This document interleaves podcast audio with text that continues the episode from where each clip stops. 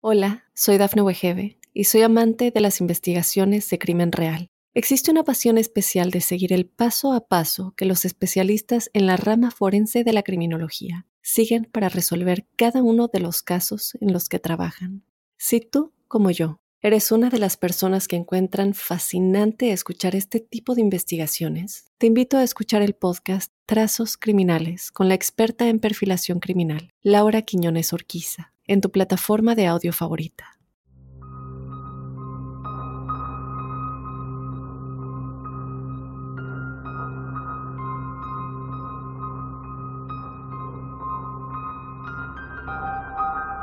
Hola crípticos, bienvenidos a otro episodio de Códice Críptico. Mi nombre es Dafne Wegebe. Yo te doy la bienvenida a este episodio especial. Seguramente te estarás preguntando, pero qué nulos episodios son los lunes con el episodio principal y los jueves con los testimoniales crípticos. Pues sí, pero ya saben que algo que nos gusta mucho hacer en este tipo de episodios son los episodios especiales, episodios bonus, y este no podíamos dejarlo pasar porque está con nosotros Diego Silva, quien es el productor, creador y director de la película Hunting Souls, que tienen que ver. Y en un momentito les vamos a decir en dónde pueden verla, pero es muy fácil. Entonces estoy muy contenta para todos los que nos han mandado historias acerca de la subida del muerto, acerca de sueños premonitorios, acerca de viajes astrales. Todavía el jueves pasado tuvimos un testimonial eh, de una chica que nos contaba que su novio realiza viajes astrales y que puede ver muchas cosas y que ella llegó a ver a su novio sentado en la cama cuando él estaba dormido. Entonces, esta película, para todos ustedes que han tenido experiencias así, tienen que verla porque definitivamente nos da un mensaje y también nos puede ayudar, ayudar, a entender muchas cosas que nos pasan a todos nosotros. Entonces, bueno, Diego, muchísimas gracias por estarnos acompañando. Qué honor tener a alguien que hace películas y que, bueno, está en este mundo de lo paranormal en producción. Gracias por acompañarnos. Gracias, Dan, por la invitación y por la introducción. No, claro que sí, has hecho muchísimas cosas, tienes muchos premios para los que no saben. Eh, Diego tiene muchos premios ya en todo lo que es producción, video, creación de contenido. Entonces es importante mencionarlo. Creo que hace poquito estuviste en Los Ángeles, ¿no? Si no me equivoco, en, en un evento especial. Cuéntanos un poquito de eso. Sí, yo soy parte de PGA y como PGA, Producers Guilds of America, pues te mandan invitaciones a screenings de películas que algunas ya han salido, otras no pero tienen también eh, reuniones con los creadores de esas películas. Entonces, en este caso, fui a, ver Pinocho con Guillermo del Toro. Eh, James Cameron estaba haciendo la, o sea, la antesala, todo el QA, ¿no? Wow, imagínense, Guillermo del Toro y James Cameron. Entonces, bueno, ya codeándote con los grandes y no podía ser para menos por esta película de la cual ya tenemos que empezar a platicar. Diego, antes de adentrarnos un poquito a los mensajes, a todas las cosas diferentes que vemos ahí, como ya lo platiqué en un principio, para que todos los crípticos sepan de qué va, darnos una premisa de la película. Hunting Souls es la historia de una familia americana que está lidiando con la enfermedad de su hija. Como todo padre, lo primero que hacemos es llevar nuestros hijos al médico. El problema es cuando no encontramos una solución para esa enfermedad, porque esa enfermedad pues muchas veces no está ligada a algo que se pueda curar con medicina tradicional. Entonces, lo que descubren es que hay un demonio en la casa, un demonio que está absorbiendo toda la energía de la niña y ellos van a tener que luchar en contra de ese demonio para poder salvar su alma y la de la niña.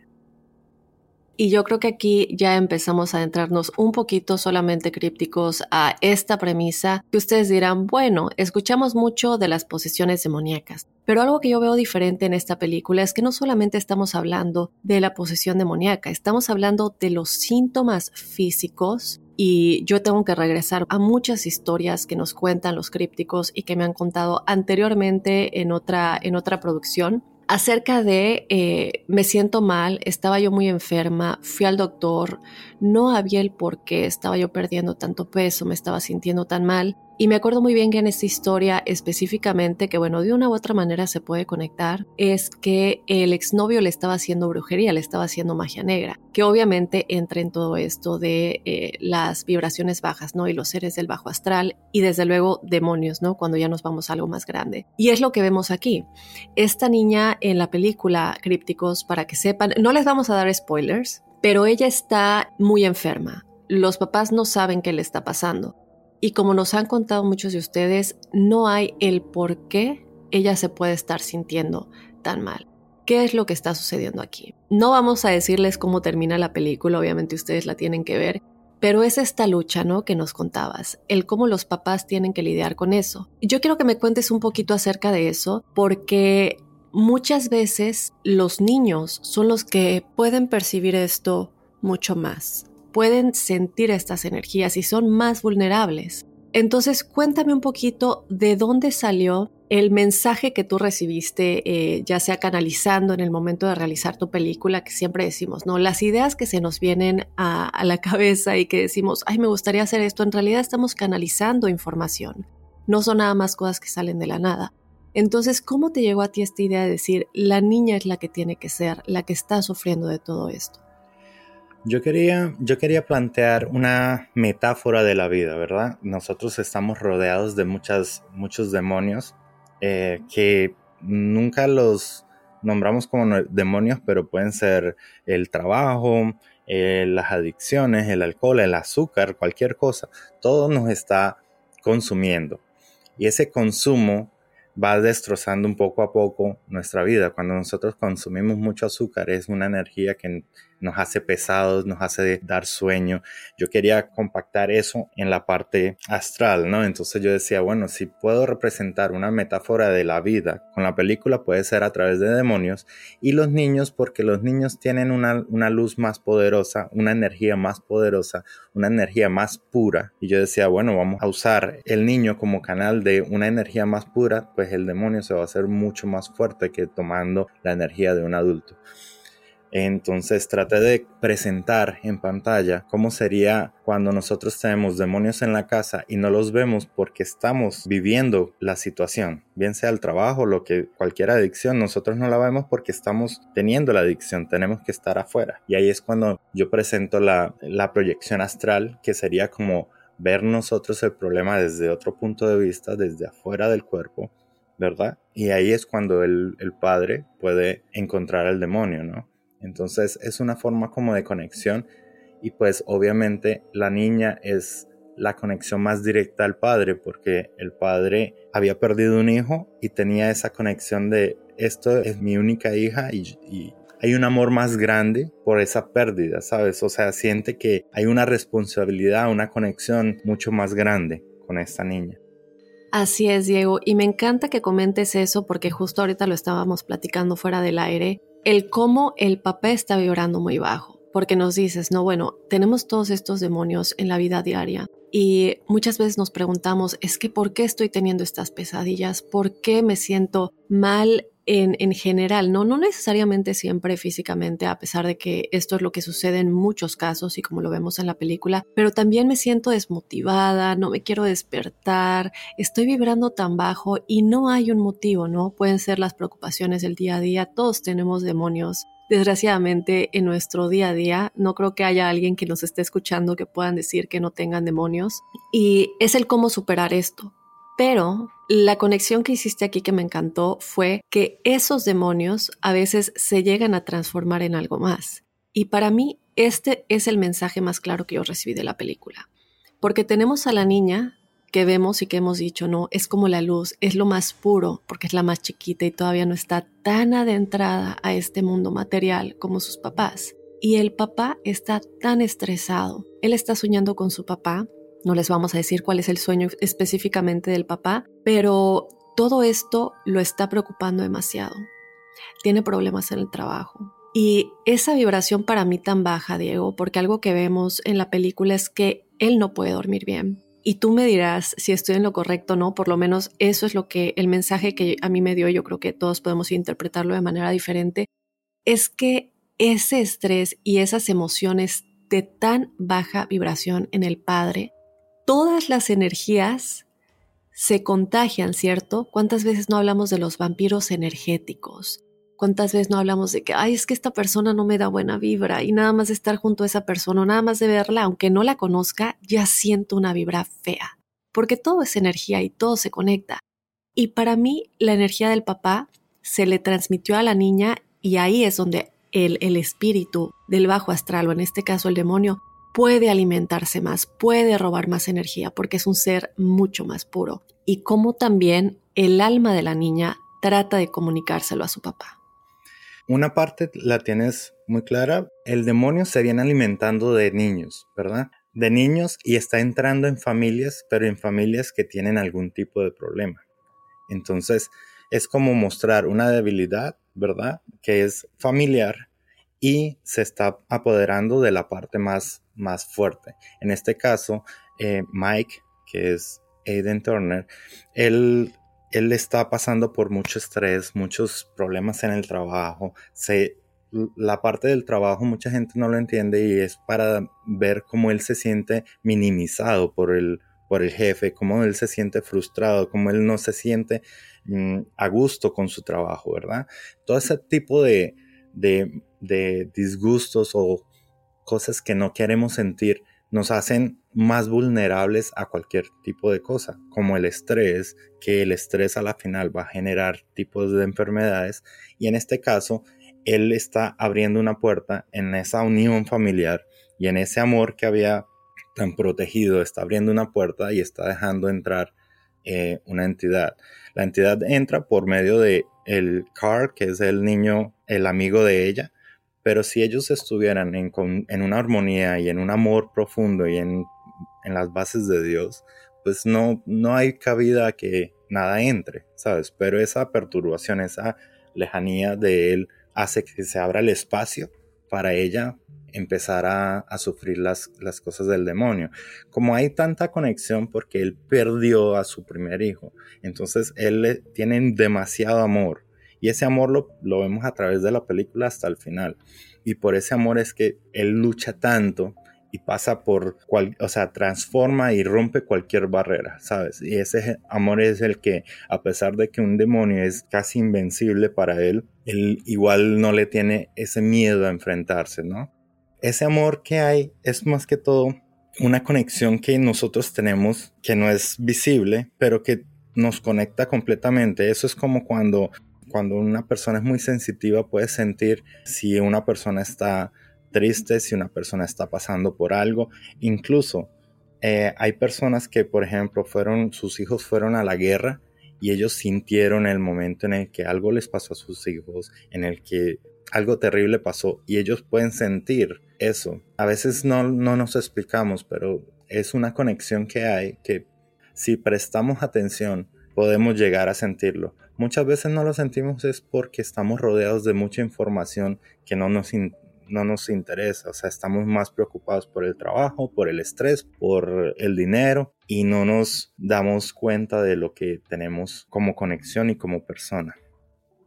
Así es, y, yo creo que esto es algo súper importante eh, mencionarlo porque también ahí entra un poquito lo de los sueños premonitorios, ¿no? Y como dices, la conexión entre almas esto que nos acabas de decir acerca de cómo yo puedo sentir que a alguien cercano le puede pasar algo malo o que a alguien cercano tal vez ya le está pasando algo malo. Y para esto, crípticos, no quiero que se alarmen o que piensen que cada sueño que ustedes tengan se va a volver realidad. A veces sí, simplemente son preocupaciones que tenemos, pero no tiene nada que ver con que a alguien le vaya a pasar algo malo. Ahora, si esos sueños se repiten y se repiten y se repiten, sí es necesario buscar un poquito más de ayuda, el significado, a ver qué es lo que podemos hacer. Pero en este caso, eh, yéndonos un poquito a lo que conectabas, eso que tenemos entre personas que queremos, yo lo veo mucho cuando el alma de la hija, no la niña, porque la niña simplemente se despierta porque eh, nos vas a platicar un poquito acerca de la parálisis del sueño o como muchos eh, lo conocemos, la subida del muerto. Y ella le está pidiendo ayuda, pero no en su cuerpo físico. Cuando ella está dormida,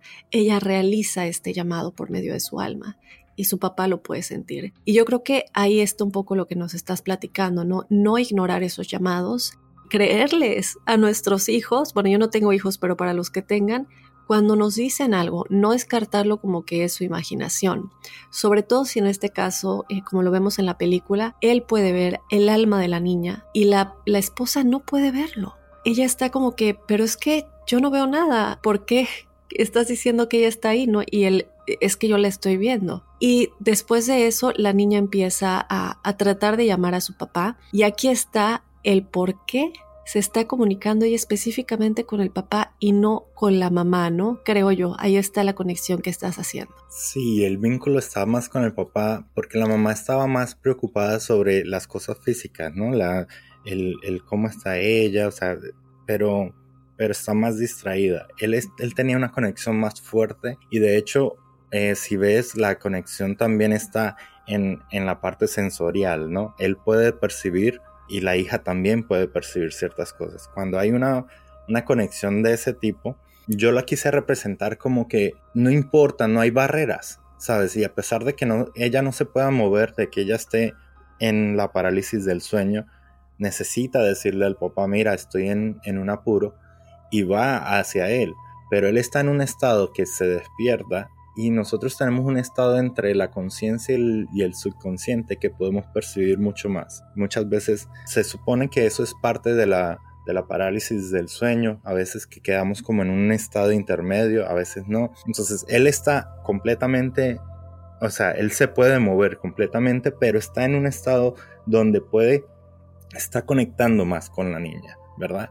Y a pesar de eso, la incredulidad de la mamá es la que lo hace como no ir inmediatamente y espera un poco hasta que la niña lo llama físicamente, ¿no? Pero debemos como prestarle más atención a eso porque esas conexiones son muy fuertes y pueden estarnos diciendo muchas cosas. Lo que tú decías, a veces un niño te dice, mamá me pasa tal cosa, papá me pasa tal cosa y nosotros, no, el niño está pequeño, tiene un amigo imaginario, qué sé yo, hay que verlo, porque no, siempre va a ser cierto, puede ser que en algún momento algo más esté pasando, ¿no?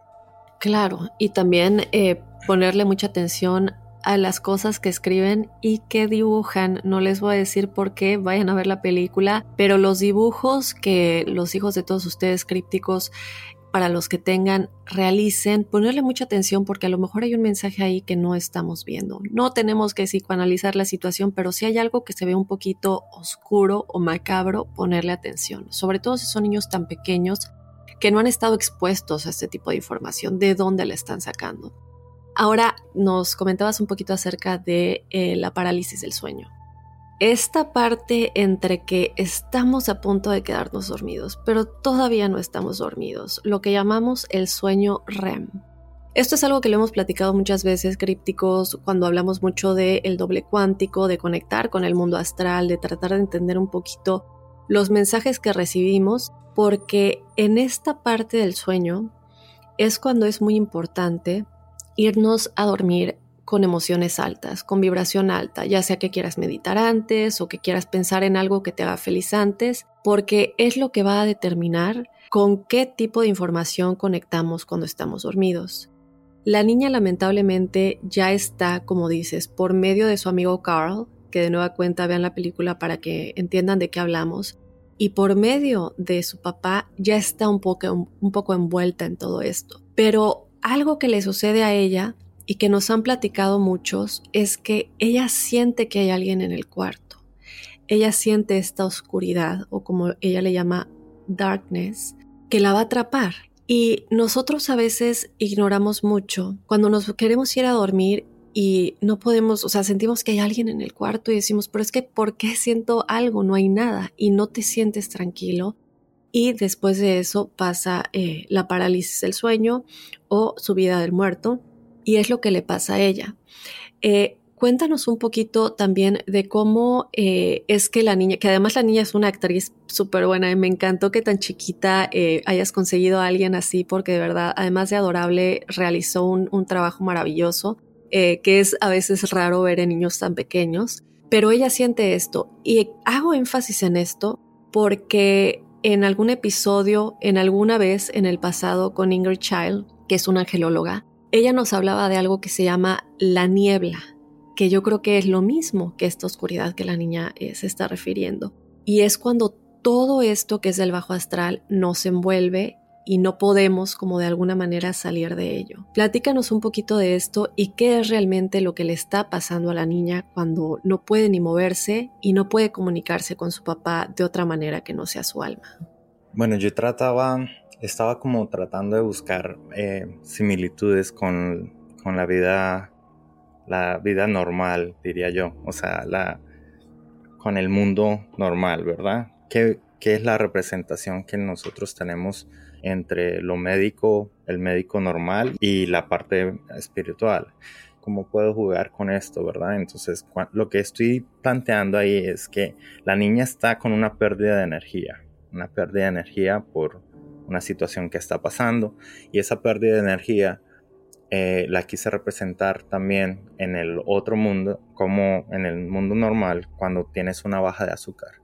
Esa baja de azúcar, normalmente cuando tienes una baja de azúcar se te van los sentidos y empiezas a, ver oscuro. Esa misma parte va en la parte paranormal. ¿Cómo puedo representar esa pérdida de energía? Pues estás cayendo en un hueco, estás yéndote a lo negro, estás perdiendo todo, tu alma, tu, ser, tu todo, ¿sabes? Entonces, eh, por eso es que es tan difícil para los médicos, porque los médicos dicen, esta niña está tiene diabetes, pero los, signos están normales. Tiene caquexia, que es una desnutrición, pero los símbolos están normales, todas las mediciones están normales. Se bajan cuando ella llega al hospital, pero enseguida se recupera, se recupera porque ya no está pasando por esa extracción. Esa extracción de energía está pasando porque está en la casa en un ambiente que no les está sirviendo. Ahora, cuando la niña va a dormir, ella sabe que todas las noches está pasando algo y es como esa parte de subconsciente y consciente que no te deja completamente caer en el sueño profundo. Entonces entra en un estado como de, alerta y por eso es que siempre está en parálisis del sueño. Es la forma que yo lo estoy representando. No sé si, si realmente siempre pasa así, ¿no?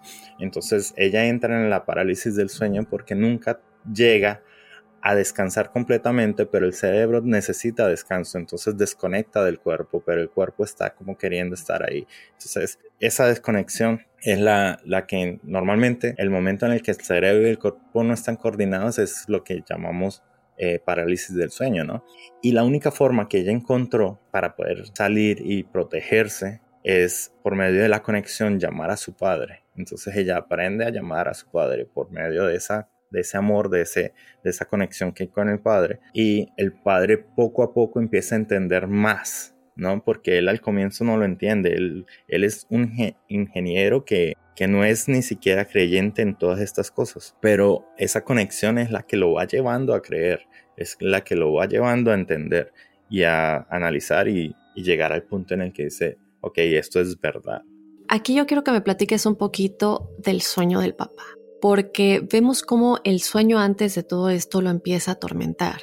Yo quiero que hablemos de esto y que me platiques un poquito porque tenemos muchos testimoniales de la audiencia que siempre nos platican un poco acerca de, es que tuve este sueño y no sé cómo interpretarlo, pero es que se repite, ¿no? Como lo decía en un principio. Se repite y se repite y no sé qué hacer. ¿Cómo lo puedo interpretar? Y otra cosa que igual hemos platicado es que no creamos que las personas que están en nuestros sueños siempre son las personas que, existen en nuestra vida real, aunque se vean igual físicamente, puede ser una entidad del bajo astral disfrazada. Cuéntame un poquito, por favor, de esto de los sueños, porque sé que muchos crípticos van a querer escucharlo porque ellos mismos lo experimentan. Bueno, yo aquí trataba de crear una, un choque, ¿no? ¿Cómo puedo llamar la atención del papá el subconsciente sabe que algo está pasando en la casa, porque nosotros en el subconsciente podemos sentir cosas que no podemos sentir con el consciente, ¿verdad?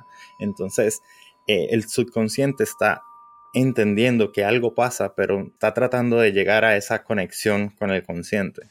Entonces, muchas veces en los sueños, nosotros no le prestamos atención, pero si es un sueño que se vuelve repetitivo, ya empieza a llamarnos la atención, ¿verdad? Y ya después como él, a pesar de tener el mismo sueño, no está prestando atención, tiene que ser un sueño que sea chocante. Entonces, por eso es que yo planteo ese tipo de sueños. Alguien que es conocido para él y haciendo algo que choca mucho para él. Entonces está presentando una, un choque mental que te dice algo está pasando y el cuerpo reacciona involuntariamente haciéndolo poder llegar a ese estado de subconsciencia consciente, que sería como la proyección astral, ¿no? Y eso, ¿no? De, de, que se le tiene que llamar la atención de alguna manera porque él no cree en eso. Y su subconsciente escoge a su papá por una u otra razón. Eh, el subconsciente escoge a su papá y él cree que es realmente el papá, ¿no? Entonces, eh, crípticos, fijarnos mucho en ese tipo de mensajes, porque si es alguien a quien amamos, si es alguien que no tuvimos ningún problema, si la persona ya falleció, pero nos hace sentir mal, seguramente no es esa persona, seguramente es alguien disfrazado. Eh, la clave está en cómo nos hace sentir. Nos preguntamos, pero es que, ¿cómo puedo interpretar el mensaje? ¿Cómo te hace sentir? ¿Te hace sentir bien o te hace sentir mal? Eso es lo único que tienes que, leer, ¿no? Que para entender ese tipo de cosas. Ahora, algo que estábamos platicando fuera del aire crípticos y que creo que es una de las razones por la que Diego decide hacer esta película con este tipo de mensajes, no es solamente porque amamos lo paranormal y él en lo personal también, pero también por experiencias personales, Diego. Me estabas platicando un poquito, no sé si lo quieres compartir con, el, con la audiencia, acerca de tu propia experiencia con los viajes astrales. Bueno, yo, yo nunca llegué a poder hacer la proyección astral. Fue algo que siempre me llamaba la atención. Yo soy muy curioso con, con todo. Entonces, eh, sí intenté hacerlo muchas veces. Fui, hablé con muchas personas y llegaba a un estado en el que, en el que supuestamente tenía que pararme y, ya.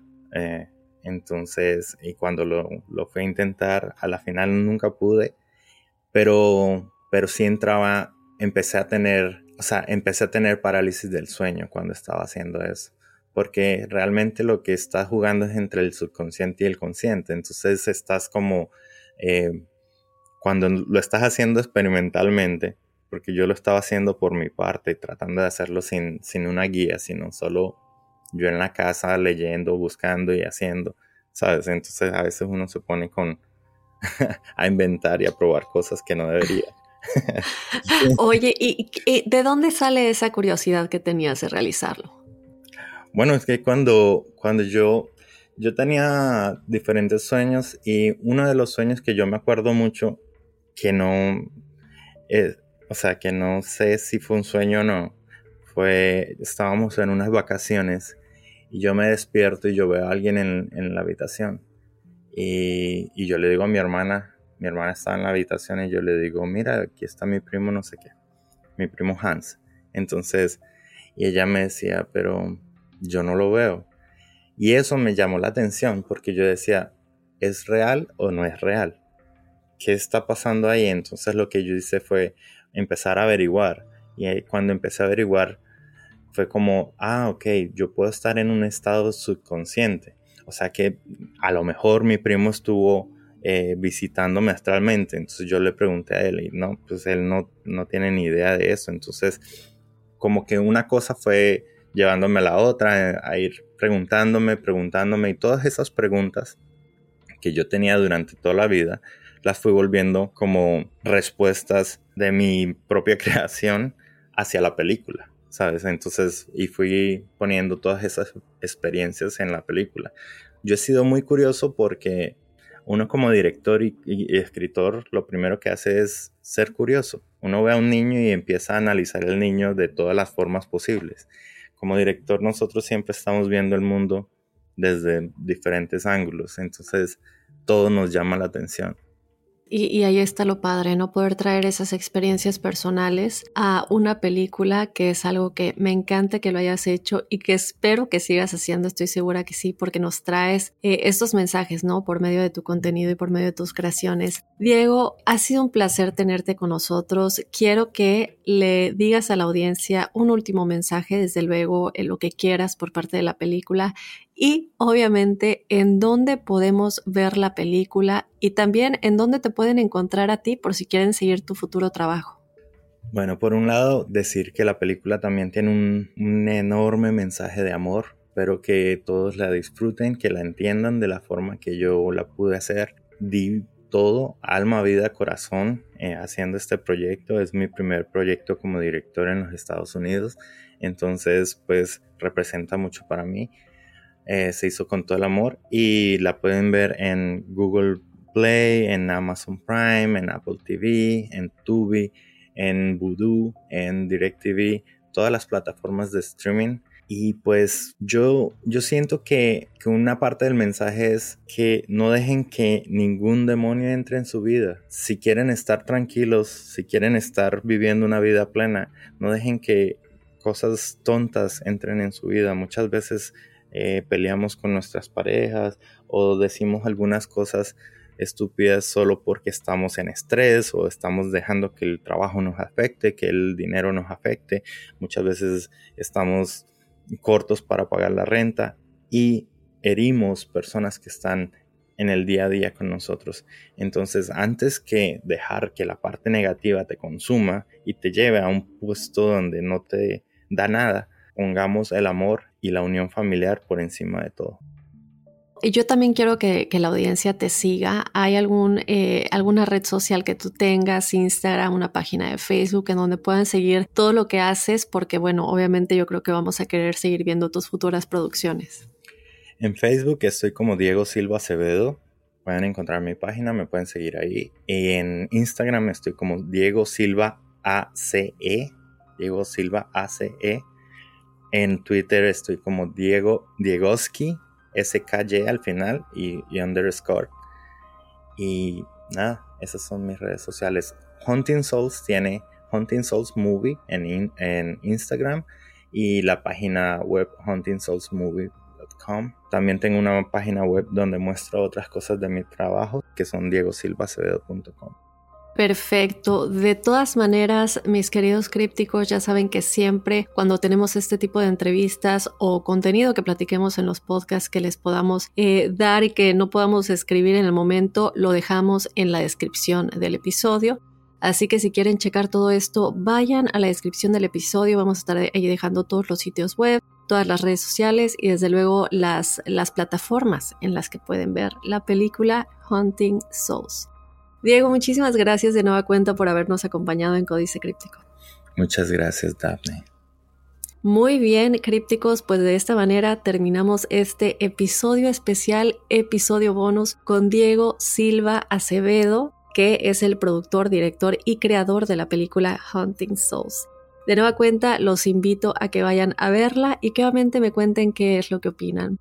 Sin más, yo te espero mañana con el episodio de testimoniales crípticos y desde luego el lunes con otro códice críptico.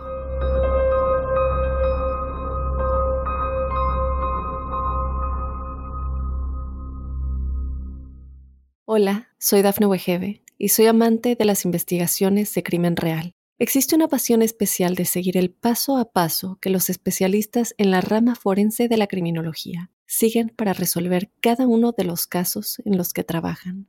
Si tú, como yo, eres una de las personas que encuentran fascinante escuchar este tipo de investigaciones, te invito a escuchar el podcast Trazos Criminales con la experta en perfilación criminal, Laura Quiñones Orquiza, en tu plataforma de audio favorita.